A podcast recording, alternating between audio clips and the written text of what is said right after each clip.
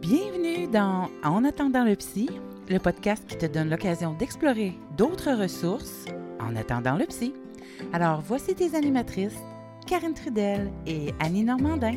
Allez, no stress, c'est parti! C'est vraiment un bonheur aujourd'hui euh, qu'il ait accepté euh, notre invitation. Il a passé plus de 30 ans à l'Institut universitaire Santé Douglas en tant que chef de psychologie, président du comité d'éthique, même conseiller principal au bureau d'éducation en santé mentale de l'Institut. Mais c'est aussi un très grand vulgarisateur qui a écrit des chroniques régulières dans différents médias. Il est également vice-président chez Phobie Zéro, un organisme communautaire qui offre des groupes d'entraide, de l'écoute aux personnes qui souffrent de troubles anxieux. Et c'est aussi un énorme privilège qu'il ait accepté de venir à notre micro. Donc, c'est avec bonheur qu'on s'entretient aujourd'hui avec le docteur en psychologie et j'ai nommé docteur Camillo Zakia. Bienvenue avec nous, euh, docteur Zakia. Merci, merci Karen, merci Annie, c'est mon plaisir. Puis je dois souligner votre générosité, docteur Zakia. Je vous ai contacté, puis d'emblée, pas hésiter une seconde. Vous avez répondu rapidement à notre appel, donc on s'en sent vraiment privilégié.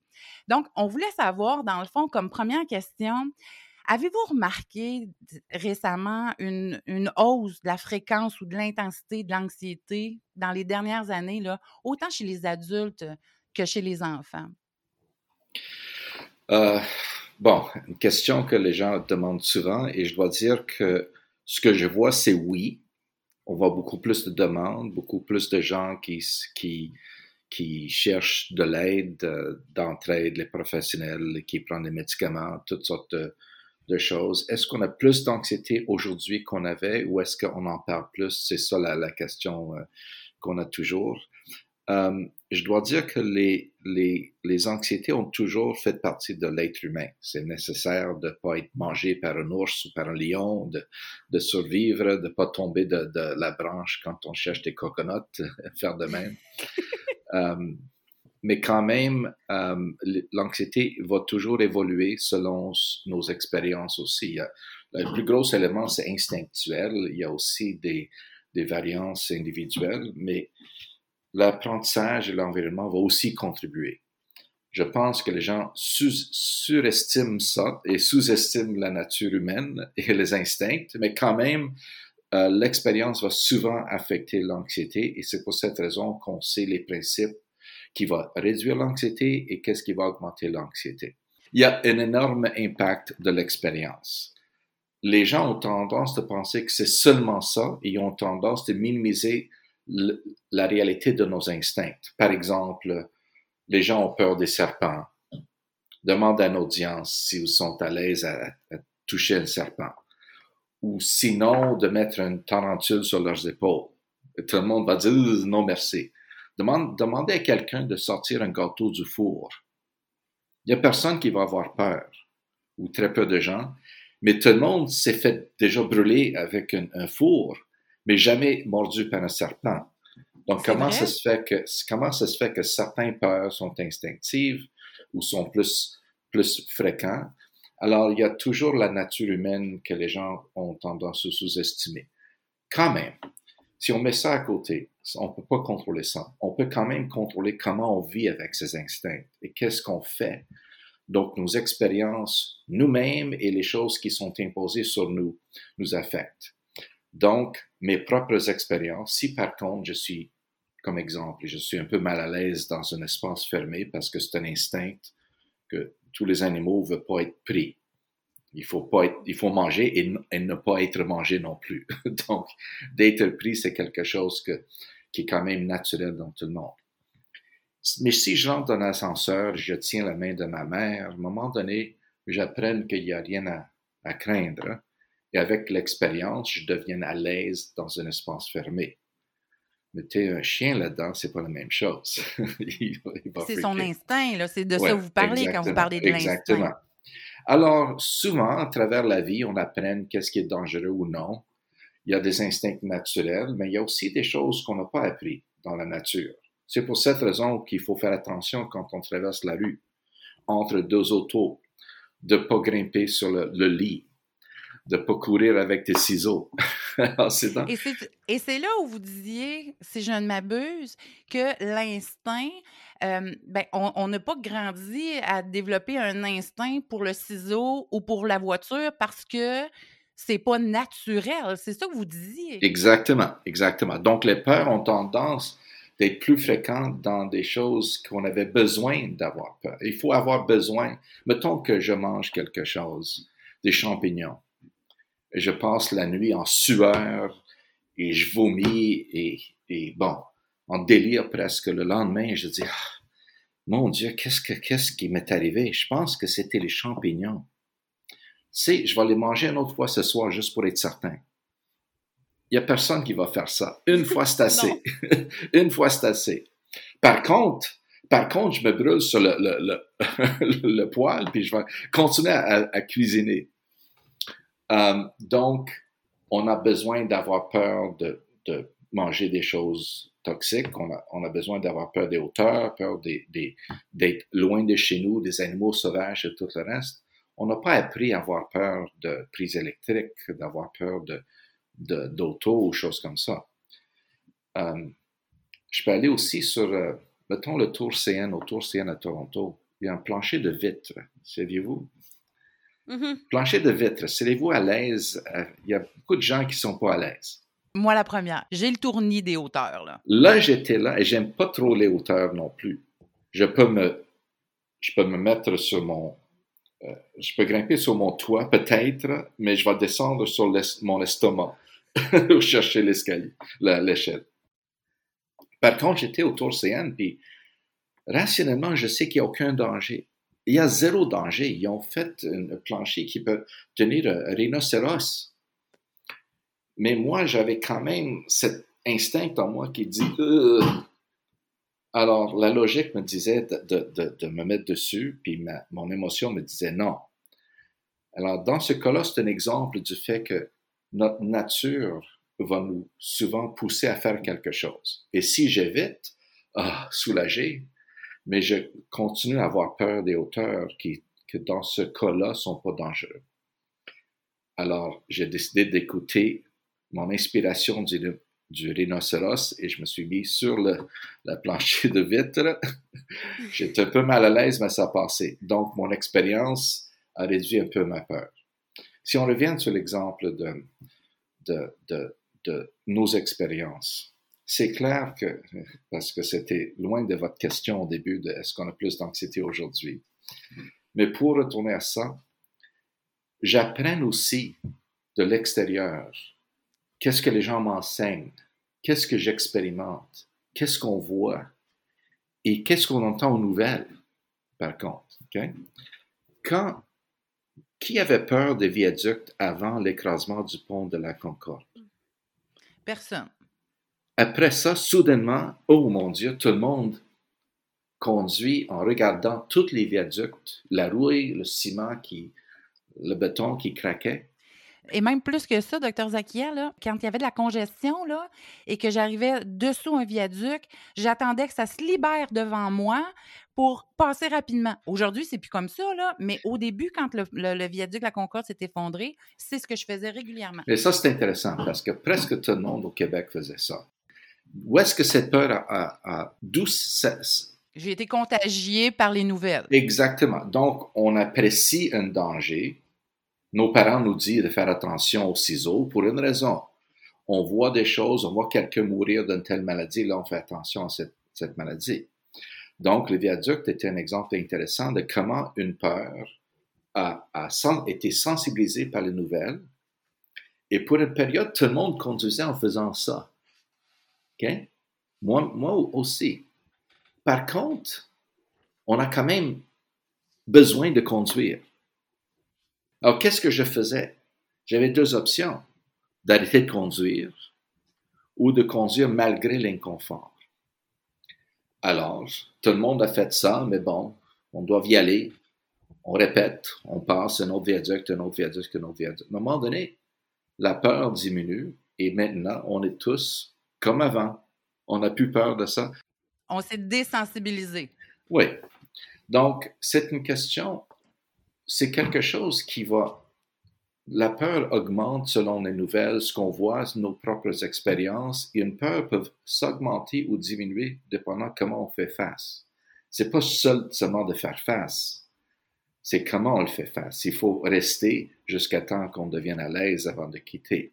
Si on lutte, on toffe ça et on fuit, on a simplement appris que c'était plus dangereux. C'était dangereux. Annie, tu avais une question? Ben justement, les peurs qu'on s'inflige un petit peu par rapport euh, aux, médias sociaux, là. Mm-hmm. je vais prendre comme exemple, moi, j'avais jamais eu peur, j'ai quatre enfants. Mm-hmm. J'avais jamais eu peur qu'un de mes enfants se fasse enlever dans la mm-hmm. Mm-hmm. Maintenant, depuis qu'on a les alertes en berre mm-hmm. qui euh, sont dans nos téléphones, qui nous réveillent comme euh, cette semaine, on a, eu, euh, mm-hmm. on a eu une alerte en berre en pleine nuit. Oui. Ben, j'ai commencé à douter, à croire que ben, ça se pourrait qu'un jour, je me fasse enlever un de mes enfants. en effet, comme moi j'ai aussi quatre enfants et je dois dire que quand on a un enfant, on signe un contrat avec notre sang qui dit je suis prête à vivre l'anxiété le reste de ma vie. Ah. Mais on n'est euh, pas toujours préparé à ça, hein? non, mais ce qui est intéressant, c'est que, écoutez, l'anxiété n'est pas plaisant, mais l'anxiété nous aide à réduire les risques. L'anxiété nous fait faire attention. Par contre, imaginez qu'on n'a pas d'anxiété. On n'a pas d'anxiété, on fait plus attention, donc le risque augmente. Qu'est-ce qu'on cherche? On cherche le contrôle pour éviter le mal. Donc le contrôle, c'est l'antidote de l'anxiété. Le problème avec le contrôle, c'est que c'est jamais absolu. Et l'anxiété joue beaucoup dans le doute et l'incertitude. La réalité, c'est que je peux perdre un enfant aujourd'hui, vous autres aussi. C'est pas probable, mais c'est possible. À fait. Comme c'est possible que je gagne la loto, finalement. Oui, mais la loto, c'est un exemple intéressant parce qu'on peut imaginer gagner une loterie. Ah, et c'est plaisant, on peut même sourire, rêver, tout le reste. Mais l'argent ne va pas se rendre dans mon compte de banque. Non, c'est clair. On est capable de séparer l'idée de gagner une loterie et une réalité. Les gens anxieux, l'anxiété joue le même rôle dans l'autre direction. Ça nous fait imaginer des désastres pour qu'on fait attention, qu'on mange mieux, qu'on fait de l'exercice, on suit les conseils médicaux, on, porte attention à nos enfants, à leur bien-être, etc. Et c'est pas plus connecté à, l'image de gagner une loterie, c'est juste une image. Une pensée négative, une peur demeure une, une peur, une image, une représentation, et non pas la chose même. La peur de mourir ou la peur du cancer n'est pas un cancer. La peur de perdre un enfant, c'est pas de perdre un enfant. Le problème, c'est que avec l'anxiété, ça dit toujours oui, mais on sait jamais, on sait jamais, on sait jamais, et les gens essayent trop de de d'essayer d'éliminer tout le doute au lieu de tolérer un peu d'incertitude. C'est la, la, maladie du doute, l'anxiété. Oui, en effet, ça joue dans le doute, dans, dans l'incertitude, ça joue dans la question de on a besoin de contrôler, éviter un mal, mais il n'y a rien qu'on peut faire pour complètement éviter le mal. Ce qu'on fait réduit le mal. Fait qu'on fait quoi pour? Donc, les gens blancs et noirs ne réalisent pas que leur but ultime, c'est de tolérer le fait qu'ils doivent apprendre à vivre avec le doute. C'est ça le, la cible. Euh, alors, tout ça pour revenir à la question originale, est-ce qu'on a, est qu'on a plus peur? Je pense qu'on est plus sensibilisé à tous les dangers qui existent l'enlevant, de, perdre, d'avoir un enfant enlevé, ça arrive, mais c'est exceptionnellement rare. Combien de gens sont noyés, combien d'enfants sont happés, combien d'enfants tombent sur l'escalier et meurent? Ça arrive malheureusement souvent. Ça demeure rare, mais ça fait pas des nouvelles. Quand ça fait des nouvelles, c'est sensationnel. En effet, l'enlèvement d'un enfant est exceptionnellement rare et, souvent le père ou la mère qui enlève l'enfant dans une dispute de, de. Et on ne sait jamais là-dedans qui a raison. Donc, tout ça pour dire que, que Annie, je pense que, vais vous calmer, que votre enfant ne va pas être enlevé. ah, mais là, moi, vous ne me connaissez pas, mais je suis. J'ai un, trouble anxieux, moi. C'est ce qu'on discute avec Karine, justement, dans nos, euh, dans nos euh, green rooms où, euh, mm-hmm. on, parle de l'anxiété de notre quotidien. Maintenant, j'accepte d'être souvent dans le doute, mm-hmm. donc ça va mieux. Mm-hmm. Mais des fois, j'ai. Les gens me demandent comment est-ce que je vais me comment est-ce que j'atteins ce but-là? Le but, c'est de tolérer l'incertitude. Et je demande toujours aux gens s'ils conduisent, presque tout le monde dit oui. Si vous mangez, oui, je mange.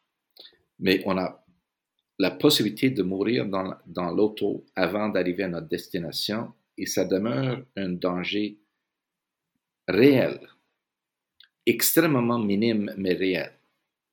C'est possible qu'on va étouffer en mangeant. Ça arrive. Mais on mange. Comme quand on conduit, à un moment donné, on n'agit pas sur nos peurs. Et si on n'agit pas sur nos peurs, à un moment donné, on, apprend à tolérer et on a l'impression qu'il n'y a pas de danger. La réalité, c'est qu'on a de danger. C'est juste que le danger devient tellement minime qu'on est capable de mettre ça en perspective et vivre comme on est en sécurité. Mais c'est quand même un enjeu mental. On n'est jamais en sécurité à 100%. L'alarme doit toujours sonner. Je peux vous donner un exemple personnel euh, que j'ai écrit une fois dans mon blog. Ça s'appelle Accident de vélo. Je fais beaucoup de vélo et des fois on est sur la route euh, et euh, on voit des vélos blancs, les, Ghost Bikes, où est-ce qu'un cycliste était tué ou est décédé. Pensez-vous que ça ne fait pas hésiter un petit peu? Ça fait réfléchir quand on les croise. De temps en temps, je me rêve durant la nuit et j'imagine un accident de vélo, j'imagine descendre une côte et le guidon casse, un animal sorte. Euh, je suis très sensible au danger quand je suis sur le, vélo. J'aime pas ça. J'aime pas ces images. Des fois, je suis frappé par une image qui vient dans ma tête, comme ça. Qu'est-ce que je fais avec ça? Moi, je le vois comme façon suivante c'est mon anxiété qui me parle. Et je dis merci à mon anxiété. Mon anxiété me parle avec des fois des images. Ça me donne des images qui sont pas plaisantes. Et j'aime pas ça.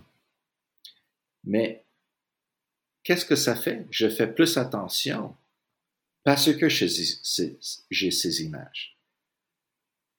J'aimerais jamais les avoir. Et si je les ai jamais, je vis en paix. Sauf que je vais être plus à risque d'avoir l'accident que je vais éviter. Dans le fond, ce que vous nous dites, c'est de remercier la présence de ces images-là. En effet, l'anxiété, on a l'anxiété pour une raison. Pourquoi on a faim? On a faim parce que si on ne mange pas, on va mourir. Pourquoi on a soif si on ne boit pas? Parce qu'on on a besoin de boire pourquoi un être humain ou tous les animaux ont évolué l'anxiété? Et ça s'applique aux insectes, à toutes. On approche une mouche dans le coin de la fenêtre, il va fuir. Les animaux ont peur d'être mangés ou d'être tués. Et sans ça, l'instinct de survie n'est pas là. Donc, veut, veut pas, on a cet instinct de survie pour une raison. Ça nous dit constamment danger, danger, danger, fais attention, fais attention. Okay? Par contre, on ne peut pas complètement éliminer les dangers, mais on peut quand même les minimiser. Et c'est ça l'enjeu, la question de tolérance du fait que je fais beaucoup de choses pour réduire les risques. Ça, c'est la fonction de l'anxiété. Mais l'anxiété ne va jamais partir parce que pour partir, ça met dans un état où je fais plus attention. Donc, première chose que je dis aux gens, c'est qu'il faut apprendre à accepter l'anxiété les gens me regardent comme j'ai deux têtes. Comment je peux accepter vivre cet enfer que je vis? Et là, je reforme ce que je dis. Je dis non, il ne faut pas tolérer ce que vous vivez. Ce que vous vivez, c'est 5% de l'anxiété et 95% la peur de l'anxiété. Si vous acceptez l'anxiété, le 95 ne vient pas. Mm-hmm. Et la plupart des, gens anxieux, écoute, je peux avoir beaucoup d'anxiété de perdre mes enfants, mais à un moment donné, les gens commencent à appréhender l'anxiété même. Pour un, grand pourcentage des gens, le problème, c'est pas ce qui cause la peur. C'est la peur qui devient le danger. Et face au danger, je vis de l'anxiété. Donc, si j'ai peur de l'anxiété, c'est là qu'on dit on finit par avoir peur d'avoir peur. Là. Et là, on embarque dans un cycle qui est encore plus infernal que simplement avoir juste de l'anxiété. Ouais, je vais vous donner cet e-, exemple ici. Imaginez que vous êtes euh, en train de faire un peu de randonnée et vous voyez loin dans la, forêt des feuilles qui bougent. Et là, vous voyez le nez d'un ours. Là, vous voyez l'ours, vous vous sauvez, il ne vous voit pas. Ah. Mais le lendemain, vous allez avoir peur, n'est-ce pas?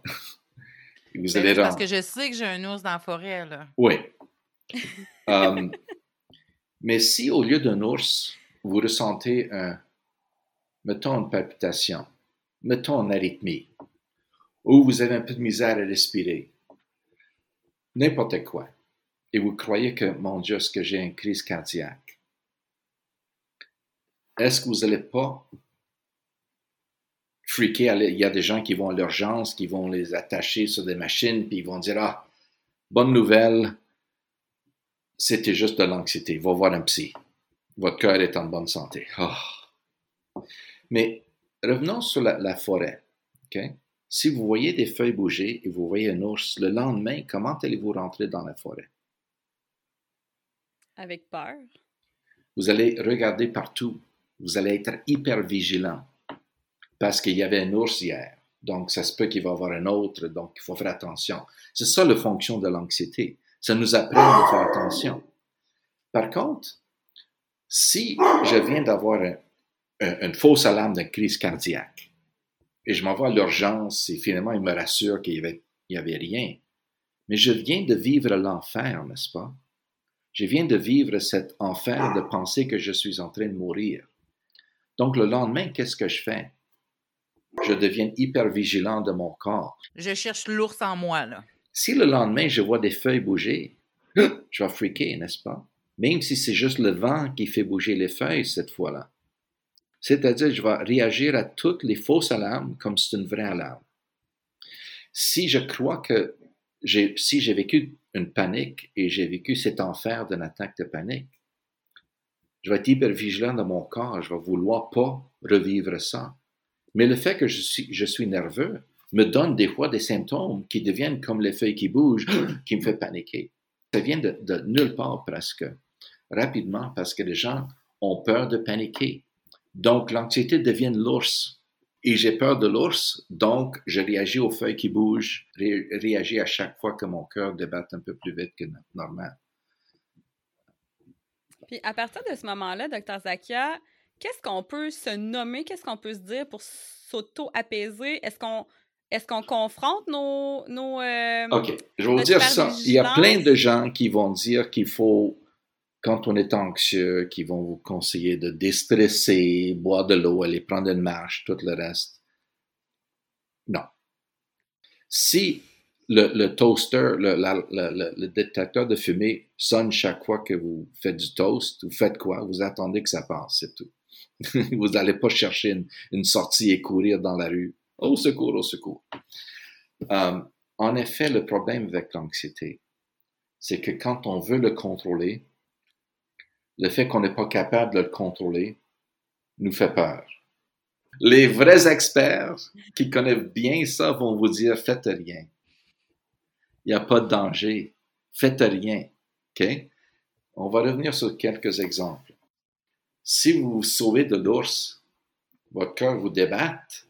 À un moment donné, vous êtes dans le chalet et vous allez vous calmer. En faisant quoi? Ça passe tout seul.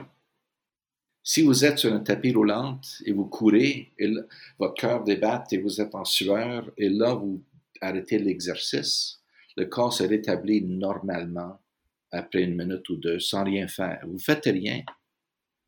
Quand on enlève le danger, la peur diminue. S'il y a quelqu'un qui rentre dans notre sous-sol, à 3 heures du matin, on entend la fenêtre ouvrir dans le sous-sol à 3 heures du matin. Comment allez-vous réagir? Mais là, je vais faire de quoi, là? Là, je, vais descendre avec, euh, avec mon bat de baseball ou. Euh, vous allez freaker. je vais être en panique. Oui, oui, oui, absolument. Là, c'est mon instinct de survie. Là. Il y a quelqu'un qui est rentré dans ma grotte. Là. Ouais. Et là, vous voyez, ah, finalement, c'est juste le petit frère qui. Ah, excuse-moi, j'ai oublié mes clés, je pensais que tout le monde était endormi. Ah. combien, de temps ça prend, combien de temps ça prend de se calmer? Ça prend une minute ou deux. Qu'est-ce que vous faites pour vous calmer? Rien. Le corps se calme tout seul. C'est-à-dire, aussitôt qu'on enlève la menace, le cœur se calme. Si on, entend quelqu'un dans le sous-sol, puis on voit personne et on est là, caché dans le coin, on peut être là pour quatre heures, on va paniquer pour quatre heures. Parce que le danger est encore là. Donc, la mm-hmm. question de l'anxiété, si j'ai peur d'avoir de, l'anxiété et je lutte contre ça, c'est comme il y a encore un cambrioleur dans le sous-sol ça va durer longtemps. Quand je dis faites rien, là. En effet, ça veut dire de ne pas avoir peur d'avoir peur. Je vais vous donner un couple d'exemples. Première chose que je demande à un client qui, vient me voir pour un trop panique, c'est je les invite à paniquer devant moi. Allez-y, paniquez. Les personnes peuvent paniquer. Je fais ce job 40 ans, puis j'ai jamais réussi à convaincre une personne et mes clients, si j'ai des centaines et milliers de clients qui ont des milliers de paniques dans leur vie, il y a pas, c'est plus qu'un million d'attaques de panique que mes clients ont eu dans leur vie. J'ai pas réussi une fois à faire paniquer quelqu'un devant moi. OK? Pourquoi? Ça nous dit quoi, ça? Ouais. Well, parce que c'est pas grave s'ils paniquent. Quand c'est pas grave si on panique, on peut pas paniquer. Parce que c'est la peur de paniquer qui nous fait paniquer. OK? Hmm. Alors, je, je vous donne deux exemples personnels. Un, c'est l'histoire de la grande caverne humide. c'est un jeune que je vois qui avait des attaques de panique sociale en classe. Souvent, il devrait quitter la classe, il était mal à l'aise. Donc, je le vois durant l'été, il est prêt à retourner à l'école en septembre et il prend un cours de sexualité humaine. À l'université, qu'est-ce qu'on enseigne? Quand on enseigne la sexualité? Ça commence toujours avec une leçon d'anatomie les organes génitaux avec les noms latins, les flèches et tout le reste. On commence avec les organes masculins. Deuxième diapositive, c'est les organes exactement avec les noms latins et les flèches. Et le monsieur dit, ça, ça, it looked like a giant wet cave. ça paraissait comme une grande caverne humide. Et il dit, il faut pas paniquer là, là. Parce que si je panique là, tout le monde va penser c'est parce que je suis mal à l'aise avec le vagin. Donc, il faudrait pas paniquer ici. Un mauvais timing. Et là, il a eu peur. Et là, il a paniqué parce qu'il a mis le plus d'efforts de ne pas paniquer. Comment ça se fait que les gens anxieux paniquent quand ils, ils essayent le plus de ne pas paniquer? Et ils ne peuvent pas paniquer jamais si c'est pas grave s'ils paniquent. Vous me faites réaliser une chose, docteur Zakia. Moi, j'ai eu une attaque panique dans ma vie. J'avais 19 ans. Puis c'est là que j'ai réalisé que euh, c'était fort le cerveau. J'avais vraiment l'impression de que j'allais mourir. J'avais du mal à respirer, puis là je me disais je vais mourir, je vais mourir. Et savez-vous comment ça s'est arrêté? Ben je, me suis dit, ben si c'est pour mourir de même, garde, vas-y donc la grande, demain matin, c'est fini. Je me suis couché la tête sur mon oreiller, j'ai dormi toute ma nuit et je n'ai plus jamais eu d'attaque panique après ça. Et ça, ça m'amène à l'autre exemple personnel qui est intéressant. C'est, en effet, c'est de ne pas avoir peur de paniquer. Il faut quand même avoir peur de certaines choses. Par exemple, il faut avoir peur de le feu chez nous. Il ne faut pas avoir peur du détecteur de fumée qui sonne quand on fait le toast. Il y a une différence entre les deux. Donc, moi, j'ai donné des centaines de conférences dans ma vie. au début, on est toujours nerveux, mais à un moment donné, j'étais plus à l'aise après une centaine ou plus de conférences. Je suis rendu à presque 400 maintenant, mais dans le temps, j'étais jamais capable de prendre un verre d'eau, de prendre une gorgée d'eau, c'était impossible. Chaque fois que je le prenais, ma main tremblait. Je suis l'expert d'anxiété. Je ne peux pas paniquer devant les gens. Je ne peux pas trembler devant les gens. Donc, chaque fois que j'avais soif, je les prends le verre et ma main tremblait. J'étais incapable de boire de l'eau dans une conférence. À un moment donné, je parle de cette paradoxe d'anxiété la peur d'avoir peur. Et je regarde le verre et je dis, je vais prendre une gorgée de cette verre d'eau. Il y avait 100, 100 personnes dans l'audience, au moins. Et là, je dis, ça se peut que je vais trembler. Je suis un peu stressé devant tout le monde. Vous allez peut-être me comprendre, j'espère. Et là, j'ai pris le verre. Lentement, j'ai pris ma gorgée d'eau et je l'ai, je l'ai mis sur la table. Et ma main n'a pas tremblé du tout. Pourquoi? Je me suis donné la permission de trembler. Donc, en effet, ce que j'avais, c'était, j'étais quand même un peu stressé devant une audience, mais pas tellement. Mais aussitôt que je ressentais le besoin de boire, je dis, OK, je vais prendre de l'eau, mais j'espère que je tremble pas. Donc déjà, j'ai peur de trembler. Déjà, je me suis donné un peu d'anxiété. Et avec ça, c'était assez pour faire le verre trembler un petit peu. Et le fait que je le voyais trembler, oh mon Dieu, et là, alors c'était un exemple du, de cette paradoxe d'avoir peur de, de vivre l'anxiété. L'anxiété devient donc le déclencheur de l'anxiété. Donc, quoi faire, honnêtement, c'est de, de faire confiance à votre corps, de ne pas avoir peur de paniquer, de souvent se donner la permission de dire OK, et dire au pire aller aux gens, je, me sens nerveux, ça va passer. Faites-vous-en pas. C'est tout. Et ça va passer rapidement. Le moment que je dis, par exemple, un autre exemple, si je suis, j'étais, mettons, on faisait des groupes euh, d'exposition, les gens qui avaient peur de métro, des fois on prenait des, on, on, on allait en métro en groupe, ok? Et on parle de n'importe quoi, leur chien là, ok, des choses pour les distraire. Et finalement, de temps en temps, les gens disent, je me sens mal. Mais je dis, qu'est-ce que tu ressens? Comme je vais perdre connaissance, je vais perdre, je vais tomber. Je dis, ok, mets-toi sur une patte. Et des fois, je même je l'ai poussé un petit peu. Ou quand quelqu'un dit mon cœur me débatte, je dis essaie d'augmenter le rythme cardiaque. Essaie de l'augmenter. En effet, ils sont en train de il faut me calmer, il faut me calmer, il faut me calmer. Et je ne réussis pas à me calmer. Donc, ça veut dire que si je ne réussis pas à m'empêcher, ça va, ça exploser. Donc, dis, OK, testons ça. Essaye. Et ce qu'ils voient, c'est qu'ils ne sont pas capables. Donc, la menace de perdre contrôle disparaît. Et en faisant ça, ils vont souvent se calmer rapidement. Donc, en effet, il n'y a personne qui a peur s'il monte l'escalier dix fois. Mon cœur me débatte, il attend. Une madame qui était chez moi dans mon bureau quand j'étais au quatrième étage dans un building.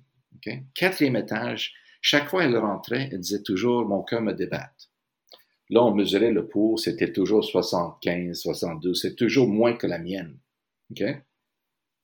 Un jour, l'ascenseur est en réparation, elle doit prendre l'escalier. Elle s'assoit tout essoufflée. Je dis, Puis, comment tu te sens? Mais ton cœur débat. Oui, mais j'ai pris l'escalier. Donc, pas du tout peur du fait que son cœur débatte quand elle l'utilise, quand elle ne voit pas la connexion, elle ne se donne pas le droit d'avoir une palpitation, mettons 80, 90, elle, oh mon Dieu, c'est dangereux. C'est pas plus dangereux que si on prend l'escalier. Donc, pourquoi avoir peur physiquement de l'anxiété? C'est très inconfortable, mais c'est pas dangereux. Et l'inconfort est presque toute la peur de paniquer qui crée l'inconfort. Donc, de confronter un petit peu l'anxiété puis nos peurs, c'est vraiment la solution pour ne plus en vivre? en effet, il y a, y a, trois cibles de, de traitement. On parle de thérapie cognitive comportementale. En effet, le but ultime, c'est de se calmer. Donc, on a des émotions, des pensées et des comportements. Et les trois choses sont attachées. On ne peut pas vraiment les séparer complètement. Donc, peu importe ce qu'on travaille, on va affecter les autres. Okay? Donc, si j'ai peur d'un ascenseur, mes idées sont, oh, je vais, être pris, je vais être coincé, blablabla, bla, bla, je vais paniquer. J'ai des nervosités physiques et je prends l'escalier. Donc, j'agis, je ressens et je pense. Donc, le but de traitement, c'est d'essayer de changer ces trois choses le plus possible. On dit de confronter, mais ça, c'est une, c'est plus compliqué qu'on croit. Parce qu'il faut prendre soin de toutes les trois sphères. Il faut vraiment faire face complètement. Si je prends l'ascenseur, je dis, OK, j'ai tout fait ça. Et je compte, j'ai une prière ou j'ai une chanson que je vais chanter, puis 5, 4, 3, 2, 1, la porte ouvre. Tiens, j'ai fait mes devoirs. Pensez-vous que je vais avoir moins peur la prochaine fois? Non. Mais ben, la pensée n'a pas été changée. La pensée est toujours euh, s'il fallait qu'il m'arrive quelque chose. Mais, mais si je prends cet ascenseur-là, puis que préalablement, j'ai fait un exercice, puis au lieu de me dire s'il fallait que, s'il fallait que, je me dis en rentrant dans l'ascenseur, garde, dans le pire des cas, elle s'arrête, il y a un bouton, et puis, garde, il y a possibilité que les gens vont venir à mon secours, donc il n'y a pas de danger là. En effet, c'est si on, on prend ce que j'appelle les trois quarks du proton psychologique, comportement, pensée et émotion. La peur de l'ascenseur, comment est-ce qu'on traite ça d'une façon classique? C'est simple parce que c'est quelque chose de physique. Euh, mais souvent, on va commencer en parlant de pourquoi vous avez peur, de quoi vous avez peur, c'est quoi le risque et tout ça. Et souvent, ils sont déjà capables de reconnaître que je ne, devrais pas avoir peur, mais j'aime pas ça. OK? Et j'ai pas peur que ça va me tuer, mais j'ai peur que ça va me donner de l'anxiété. OK? Donc, on travaille un peu les pensées. Mais je connais très peu de gens qui ont peur de l'ascenseur, qui savent pas qu'ils ne devaient pas avoir peur de l'ascenseur. Donc, comment ça se fait que c'est pas assez? C'est parce que l'expérience, parce que l'émotion est trop forte. Et donc, ils vont éviter, et l'évitement va renforcer leurs croyances et leurs sentiments. Okay? Mais fait, le fait, c'est qu'on essaie d'utiliser ce qu'on peut avoir. On, on, a accès aussi au comportement. Et je pense que les comportements sont souvent la clé la plus importante parce que qu'est-ce qui reste après que la, personne sait que je ne devrais pas avoir peur? Tout le monde sait qu'ils ne devront pas avoir peur. Mais qu'est-ce qu'il faut avec? Et comment est-ce qu'on gère l'émotion? On encourage les gens de faire face graduellement si possible, si c'est trop difficile. Et là, l'émotion est forte, mais on change, mettons les trois quarks, on change, on tire sur le comportement. Imagine trois balles attachées par une corde de bungee les autres vont suivre. C'est-à-dire qu'à un moment donné, on reste dans l'ascenseur, puis l'anxiété monte, mais si on attend que la vague baisse, là, on est plus calme, et là, on est capable d'aller chercher les oui, je sais que c'est pas dangereux. Donc, concrètement, là, si j'ai une maman là, qui avait une peur comme ça de quelque chose de très concret, OK? Bon, que ce soit d'une voiture, d'un ascenseur, d'aller faire les courses dans une épicerie, dans le fond, ce que vous êtes en train de lui dire, c'est ben va là, respire, puis accueille, puis tu vas voir que oui, elle va monter l'anxiété, puis tout à coup, quand elle va avoir atteint, tu n'as rien besoin de faire, elle va avoir atteint son maximum, puis doucement, elle va commencer à descendre, puis tu vas pouvoir avoir, tu vas pouvoir, tu vas avoir affronté l'objet de ta peur. Oui. L'anxiété, c'est un continuum. OK? On est tous là-dedans. On a besoin d'avoir de l'anxiété. Il y a des gens qui ont très peu, qui prennent des, qui sont des, ils aiment beaucoup de risques. Il y a des gens qui ont tellement de peur qu'ils font rien, ils prennent pas de chance et ils vivent pas. Donc, c'est sûr qu'on a plus de liberté si on a moins d'anxiété plus de limites si on a beaucoup d'anxiété. Et c'est une question de trouver une balance entre protection et limite. Oui, j'aimerais me rendre à Toronto en trois heures, mais si je conduis à 200 000 km heure, je vais peut-être risquer un peu trop. Donc, je vais tolérer le fait que je suis limité dans ma vitesse et tout le reste. Les expériences vont toujours nous amener dans une direction ou une autre. Donc, mon but, c'est de dire aux gens d'apprendre qu'est-ce qui fait que des fois ça bouge là, qu'est-ce qui fait qu'est-ce qu'on peut faire pour bouger la ligne plus vers ici. Et de faire confiance qu'avec le temps, si on fait certaines choses, on va s'amener plus vers la moyenne. Et la vague, vous avez fait euh, référence à une vague, c'est intéressant parce que il faut comprendre que l'anxiété est, est un instinct normal qu'on a besoin d'avoir. Okay? Et si vous marchez dans la forêt, mettons, vous êtes, on retourne dans la forêt, vous êtes avec votre psychologue et vous voyez un ours, qu'est-ce que vous faites? Est-ce qu'on court? est-ce qu'on va vers l'ours? Parce que les psychologues nous disent toujours de faire face aux peurs ou est-ce qu'on court, court, plus vite que le psychologue? OK, donc il va toujours choisir un psychologue qui est bien dodu. Anyway, ça c'est un exemple clair. C'est un exemple de pourquoi on a de l'anxiété. Ça nous pousse à fuir pour éliminer le danger. Ça c'est l'alarme qui sonne, sonne, puis en danger, l'alarme arrête de sonner. Donc, imaginez que vous avez peur quand, par contre, d'un chien. Et il y a des chiens partout, des abeilles, des choses comme ça que, à un moment donné, là, on ne peut pas vivre dans un monde où il n'y a pas de chiens, on ne peut même pas marcher dans un parc. Donc, je, mettons, je, je marche dans la rue et je vois un chien, mon anxiété va monter rapidement. Je vois un chien. Qu'est-ce que je fais? Pour réduire mon anxiété? La façon la plus efficace, c'est de traverser la rue ou de retourner chez moi. Ah, soulagé immédiatement. C'est ce qu'on fait si on voit un ours, n'est-ce pas? Si je veux affronter mon anxiété dans le moment, je traverse la rue, puis l'anxiété part. Si par contre, je veux vivre dans un monde et je veux m'habituer au chien, j'ai besoin de rester. Qu'est-ce qui arrive si je reste? L'anxiété va quand même descendre, mais pas si vite. Pas comme ça, mais ça va descendre comme ça. Et la prochaine fois qu'on voit un chien, la vague va être un peu moins forte. Moins forte chaque fois. Donc, c'est une question des fois d'apprendre à tolérer un peu d'inconfort, laisser passer cette émotion qui nous parle, c'est-à-dire on change les comportements, on reste au lieu de fuir. Ça, c'est une chose de ne pas éviter. Deuxième chose qu'on essaie de faire, c'est de, de focuser sur l'extérieur au lieu de notre corps, faire confiance au corps. Le corps va se relaxer tout seul. Et finalement, d'apprendre que finalement, on n'a pas besoin d'éviter parce qu'on n'est pas en danger. Si je veux simplifier l'anxiété, l'anxiété est une peur de quelque chose. C'est une alarme qui sonne face aux menaces. Menaces peuvent être au corps, je vais mourir, je vais avoir un cancer, je vais avoir une attaque de panique, quelqu'un va enlever mes enfants, n'importe quoi. Menace à l'esprit, je vais devenir fou, je vais me ramasser au Douglas, mes pensées, j'ai peur de blesser mes enfants, je vais craquer, je vais ou menace à l'image, les gens vont rire de moi, je vais avoir l'air fou, etc. Je vais suer devant, devant tout le monde.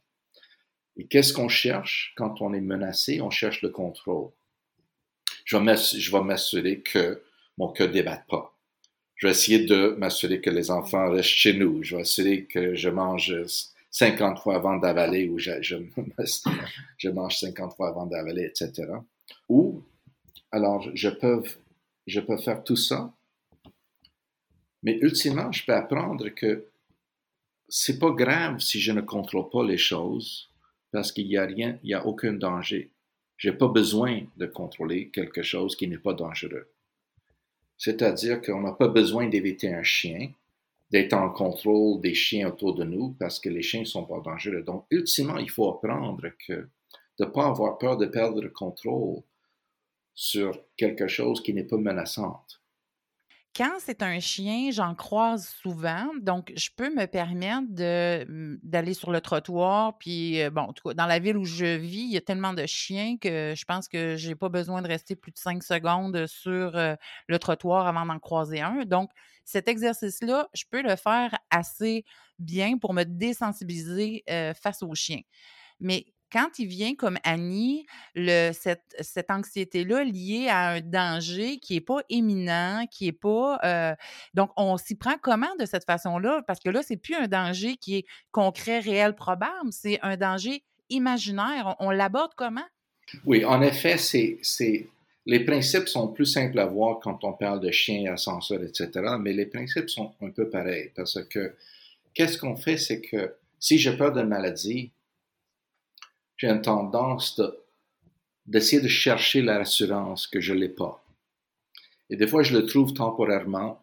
OK, le médecin m'a dit que tout est beau. Ah, soulagé, jusqu'à temps que l'anxiété dit, hey, les médecins font des erreurs, ou il y a des fausses négatifs, etc., etc. Donc, ça finit jamais. Et des fois, quand nos enfants arrivent chez nous en bonne santé, on dit, ah, mais là, on apprend quoi? Est-ce que j'ai appris que l'enfant que j'étais chanceux aujourd'hui ou que l'enfant est en sécurité. Et si je fais l'attribution à la chance, je demeure anxieux le lendemain. Euh, donc, c'est dans, dans cas comme ça, on travaille plus les attributions, les compréhensions de qu'est-ce qui se passe. Ben, juste pour nos auditeurs là, qui comprennent, là, quand on dit une, une attribution, c'est-à-dire que on, on, attribue la raison de notre émotion à quelque chose de particulier. Et je vous donne un exemple concret. Une madame qui, ma première cliente quand j'étais stagiaire, ma première cliente qui avait peur de paniquer dans le métro.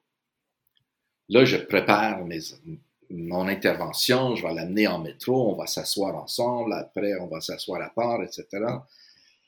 Je fais mon entrevue avec elle, puis elle me dit qu'elle prend le métro chaque matin, aller travailler, chaque soir retourner chez elle, cinq jours semaine.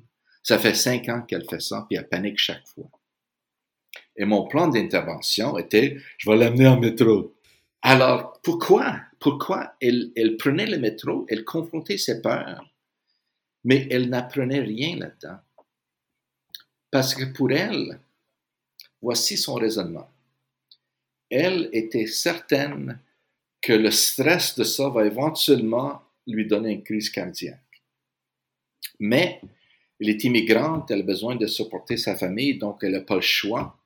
Donc elle va toffer ça en espérant qu'elle vit assez long pour, supporter un peu plus sa famille. Mais à un moment donné, elle va mourir de ça. Donc, chaque jour, qu'est-ce qu'elle apprenait? Qu'aujourd'hui, j'étais chanceux, mais demain, on ne sait jamais.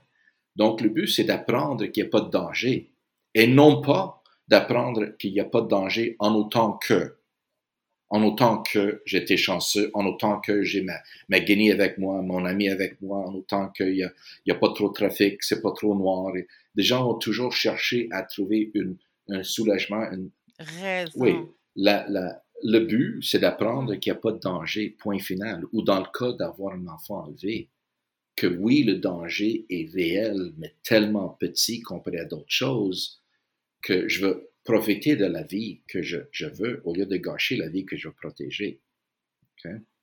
La santé, c'est la même. La santé, ultimement, est peut-être la peur la plus difficile à gérer parce que on est tous capables de reconnaître que la santé va éventuellement nous tuer. Euh, donc, c'est une question de, tolérer le doute. Et voici deux constats que je dis aux gens anxieux par rapport à la santé, c'est que deux constats. Constat numéro un, qui est pas mal soulageant, c'est que vous allez probablement mourir une vieille madame ou un vieux monsieur. Toute ridée, toute plissée, tout... Et c'est réel, c'est vrai probablement vous allez mourir. Vous allez mourir euh, vieux. Pour la plupart des gens, c'est ça. Un autre constat, c'est que possiblement vous allez mourir jeune, ou dans mon cas, moins vieux. Mais ça, ça c'est important parce que finalement, c'est aussi une question de ne pas prétendre qu'il n'y a pas de danger, que les dangers sont relatifs. L'anxiété est là pour nous dire, hey, fais attention, OK, je fais mon mieux possible de faire attention au vélo, au volant, avec la nourriture et, tout le reste, mais ultimement, c'est pas de prétendre que le, le mal n'arrive pas. Le mal peut m'arriver. Et c'est pas que je m'en fais pas si mes enfants meurent, mais je suis capable de, distinguer entre une image, une peur de quelque chose et la chose même. La peur du cancer n'est pas le cancer. C'est pas que je m'en ferais pas si j'ai un cancer mais j'ai le droit d'imaginer ça sans devoir aller en, mode de qu'est-ce que je dois faire? Je dois faire rien. C'est juste une image. C'est comme, je ne pas gagner la loterie en imaginant ça. OK. Donc là, si je, le, je le, si je comprends ce que vous nous expliquez, là, dans le fond, euh, pour Annie, c'est, c'est que quand l'image vient que, que ses enfants pourraient être enlevés, ben, c'est de se dire j'ai l'image que mes enfants pourraient être enlevés, mais mais c'est pas la réalité, c'est l'image. Et la réalité, c'est qu'ils sont pas enlevés. Oui, c'est possible, c'est très peu probable, mais pour l'instant, ce n'est que l'image. Donc, concentrons-nous à ce qui est ici maintenant.